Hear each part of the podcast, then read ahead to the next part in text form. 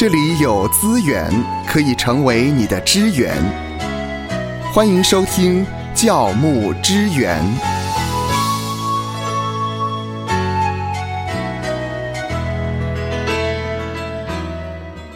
在上周的教牧支援谈到有关于流行文化以及流行文化的商品，特别是敌基督的流行文化商品，我们也跟啊教牧人员探讨了很多。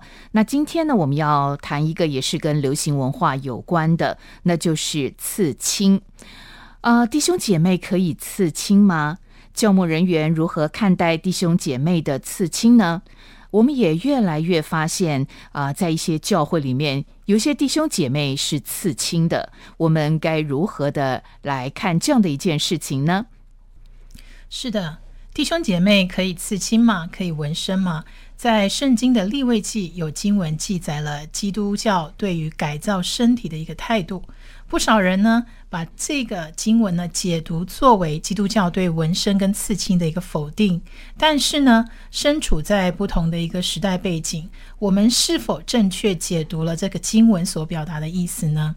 一路以来呢，基督教跟刺青也有着密切的关系，就好像现今也有很多人会在圣经里面去寻找一些适用于自己的经文或句子，把它纹到身上。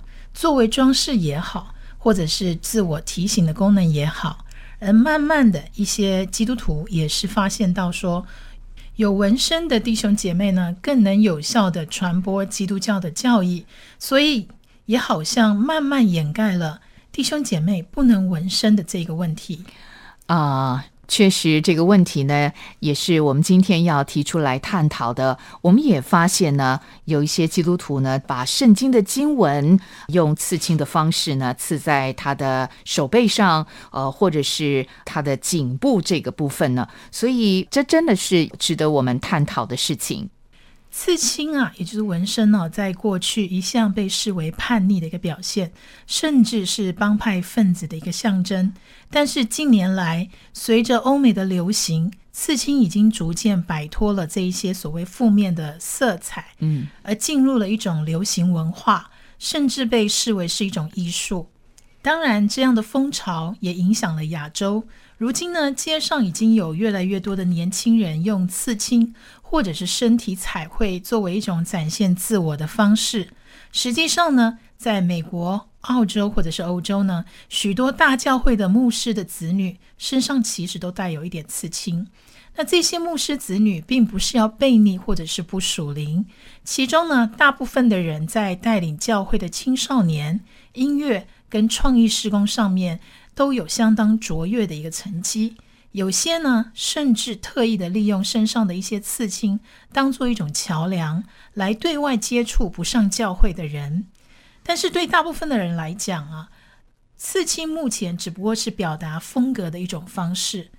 甚至许多中年妇女，虽然她们不在身上刺青或者是纹什么图腾，嗯，但是他们会请美容师帮他们纹眉、纹眼线等等。那么这样说来，刺青跟纹身是可以的喽。我们来看一些不同的实例，嗯，好让教务人员当做一些参考好了。比如说第一个例子啊，美国有一位纹身师叫布莱特普林斯，他一开始的就奉劝大家哈，一身满满的刺青啊，除了脸部之外，他全身上下几乎没有一块是完整空白的皮肤。哇哦！他承认自己曾经浪费最精华的一段人生，他。被黑暗势力蒙蔽、欺骗，以致后来众叛亲离、身败名裂。那一直到三十九岁的时候，他破碎悔改，降服在基督的主权之下。那在这之前呢，布莱特其实是非常满意自己的人生的，认为自己好像不需要什么宗教信仰，觉得圣经是谬误的，耶稣不是真的，并不存在等等。在他所处的这个纹身的圈子当中呢。不外乎就是新时代运动的拥护者，嗯哼，不然就是撒旦膜拜的人。那布莱特呢，特别还钻研了魔鬼的纹身图腾，啊，好比说他的脸上刺有路西法，身上有各种异教的一些图腾啦，或者一些反基督教的文字。他提到说呢，因为他来自这样的背景，然后布莱特继续说呢，这也是他求生的一个工具。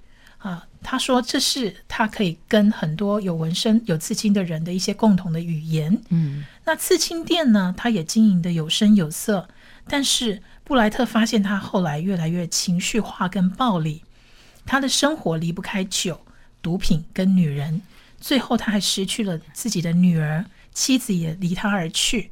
他后来把店送人，完全的身败名裂。他又暴力又独裁，就连他跟原生家庭的关系都断绝了。他后来回忆那一段荒唐的低谷，布莱特就一直流着泪。他说他决定重新振作，却在网络上跟一位基督徒朋友起了一些争辩。最后，布莱特发现他反驳不了那位基督徒朋友。嗯，他开始对原来的价值观就起了一些质疑。他说自己完全不想成为基督徒，但是理智上他却没有办法辩驳那位朋友所说的话。后来某一天，他忽然觉得耶稣透过了各种管道触摸他，从电视、杂志还是社群媒体上不断的对他说话。突然间呢，他就开始思想过去的行为。他为了不断反基督跟亵渎神的行为，他感到非常的羞愧。他后来跪地流泪，对神忏悔。对神仍然愿意饶恕他而感恩，最后呢，他就把生命完全交给了主耶稣基督。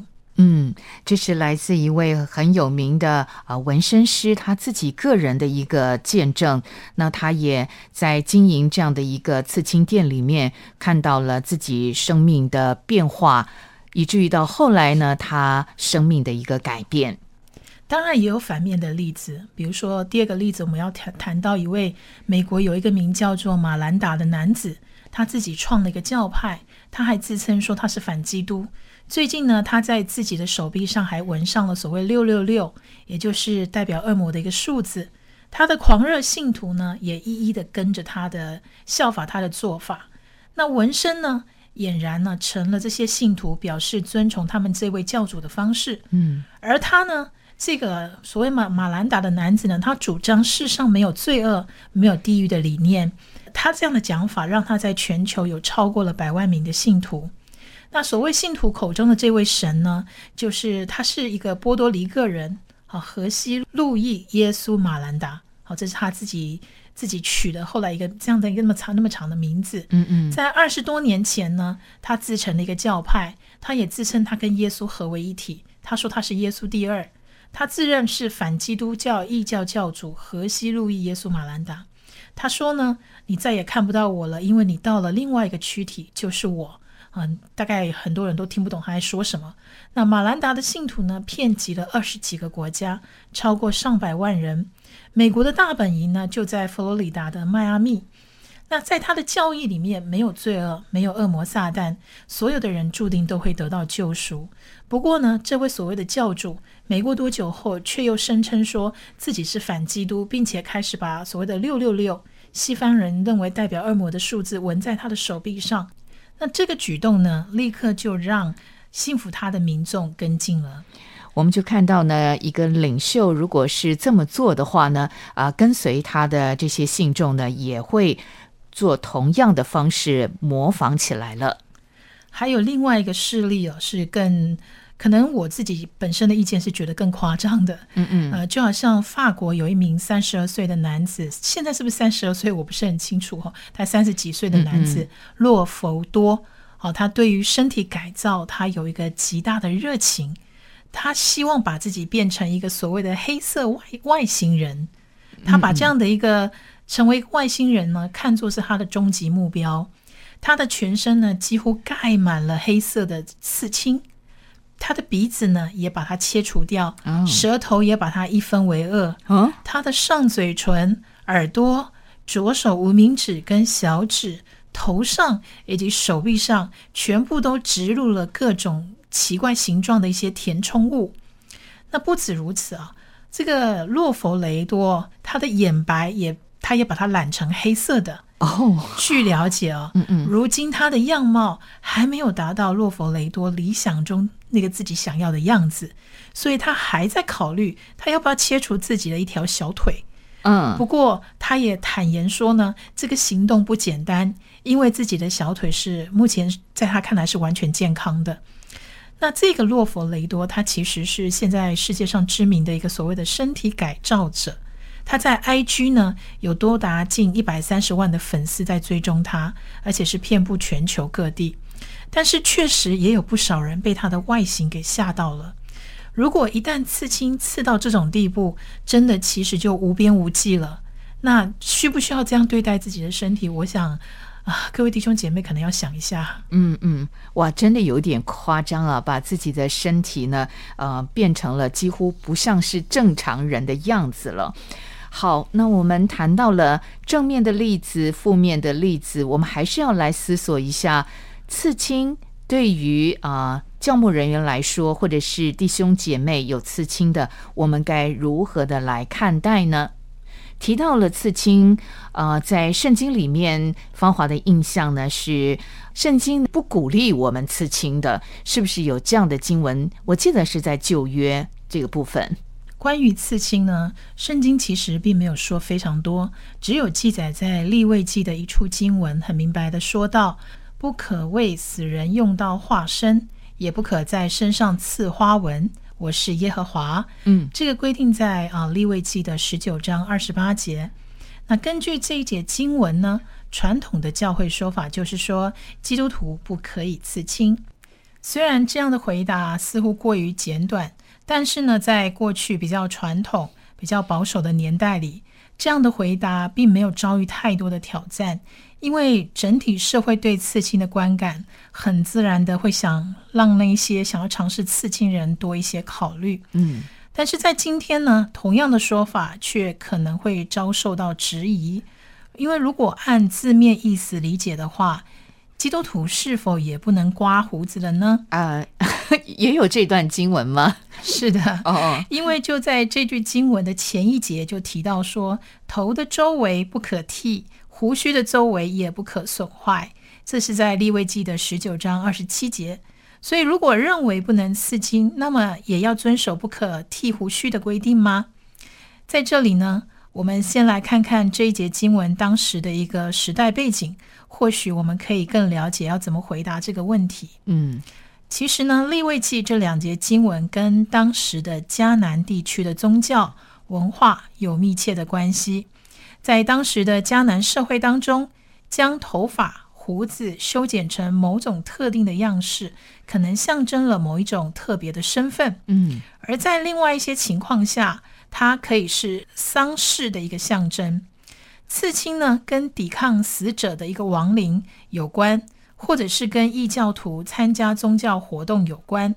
而用刀自己割自己的身体，还有剃自己的头发，是为了表示自己的悲痛大到无法单单用嚎啕大哭来表现。嗯，那也有其他说法，说是为了祈求神明或者是祖先的一个保佑。因此呢，当比如说以利亚在加密山上对决巴利跟亚瑟拉的先知的时候，那些巴利的先知才会用刀刺。来用刀割自己的身体，极力的祈求降雨。这个可以参考《列王记上》的十八章二十八节。那如果进一步我们参考早期古代近东的文献的话，自残身体这样的一种恶俗哦，在迦南丧祭的一些疑点当中是很司空见惯的。例如呢，乌加列文献有一则论述，呃，提到说，呃，可以显示这种迦南人的这种哀悼仪式。啊，他把哀伤的灰倒在头上，满头满脸都是泥灰。然后这个人呢，身披麻衣，在山中徘徊哭泣，呃，愁苦的穿过森林。然后他又划破了自己的脸颊，割损自己的手臂，他也割破自己的胸膛，好像用犁来耕地。刺伤背部呢，好像在挖沟槽一样。他呢，更大声的喊叫说：“巴利已死。”哈。但是《生命记》十四章啊一到二节啊，却竭力的谴责这种所谓的恶俗，而且严禁以色列民去仿效。嗯，好，因为他提到说：“你们是耶和华你们神的儿女，不可为死人用刀划身，也不可将额上剃光，因为你归耶和华你神为圣洁的名。”啊，因此以色列民若仿效这样的习俗恶俗的话，就是离弃了一个对独一真神的敬拜。那当以色列人呢进入迦南地之后，神就要以色列人不可以效法迦南人的行为，以免他们沾染了迦南的异教文化习俗。啊，因此神就定下了这些命令，为了要以色列人跟迦南人有所分别。那直到今天呢，仍然有比较传统的犹太人，好会留全部的胡须，就是在脸颊两侧了哈，从头部连到鬓角到下巴跟上唇这些部位，接近我们俗称的一种络腮胡。那这么说来呢，今天人们在身上刺青的意义，不但跟利未记当时所处的迦南文化下的一个刺青有着显著的差异。呃，照向乐老师的说法，这样一来呢，今天人们在身上刺青的意义，不但跟利未记当时所处的迦南文化刺青的这个意义呢是不太相同。而且也不一定和现今其他异教的宗教活动有关系喽。是的，换句话说呢，能不能刺青，似乎应该是要看刺青的内容来判断。有些学者啊，甚至曾经针对那一些在身上纹身或者是穿洞的青少年进行了研究。他们发现，年轻人有这样的行为，是因为他们亲身体会到了一种极为深刻的经历。比如说一些对他们造成极大冲击的事件，像是坠入情网啦、失恋心碎啦、毕业啦、开始新的工作啦、达到他能引以为荣的一些成就啦，或者呢失去挚爱等等。那刺青啊、纹身或身体穿洞，对这个世代的青少年来说，并不是没用或者是悖逆的事，反而比较像是一种体验的一种仪式。这是他们使用实际的方式来表达他们精神上的一种呐喊，即便可能他们做这些需要经历到肉体的疼痛。特别是现今对大部分的人来讲，刺青纹身不过是自我个性跟风格表现的一种管道，就蛮像是说衣着啦、化妆啦、发型、塑身或者是流行配件一样，他们可能并不带有宗教。迷信跟悖逆的含义，纯粹是一种美学的考量。但是呢，即便如此，如果有青少年想要尝试刺青的话，还是有几个重要的问题值得先行考量。嗯，好，我们接下来呢，来看看到底有哪一些重要的问题是我们需要考量的。比如说，第一点。啊，圣经也教导我们哈，在哥林多前书的十章二十三跟三十一节提到说，凡事都可行，但不都有益处；凡事都可行，但不都照旧人。所以你们或吃或喝，无论做什么，都要为荣耀神而行。因此呢，刺青的动机是什么？应该先于刺青的后果来考虑。如果刺青只是为了表达一种价值观，是不是应该还有其他比刺青更婉转、更好的方式？比如说言语沟通。毕竟一旦你刺青下去，会造成身体部位的疼痛不堪，要抹除也不容易。嗯，而且呢，刺青本身如果跟异教无涉，也不涉及道德，已经刺过青的基督徒或许就不用。感到好像很为难，但是想要尝试刺青的基督徒就要自己问自己：说我做这件事情是否可以荣耀神呢？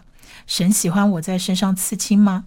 第二点呢，我们可以考量的是说，本来刺青的目的就是要能够长久的保存，那要除去确实痛也昂贵，那如果没有经过深思熟虑的话，实在不适合轻易就刺青。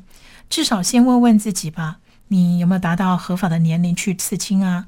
还有，你跟父母同住，他们会不会支持你的决定？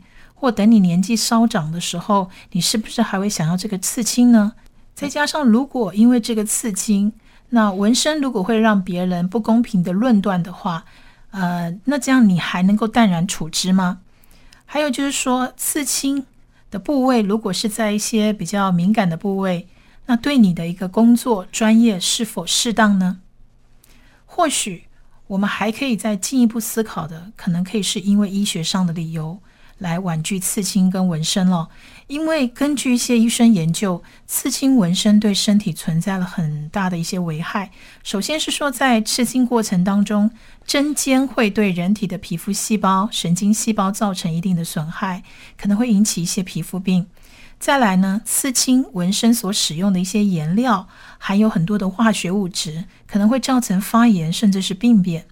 那最后呢，有时候针头都没有消毒干净的话，可能会导致一些比如说鼻肝啦、艾滋病等病毒的一些传播。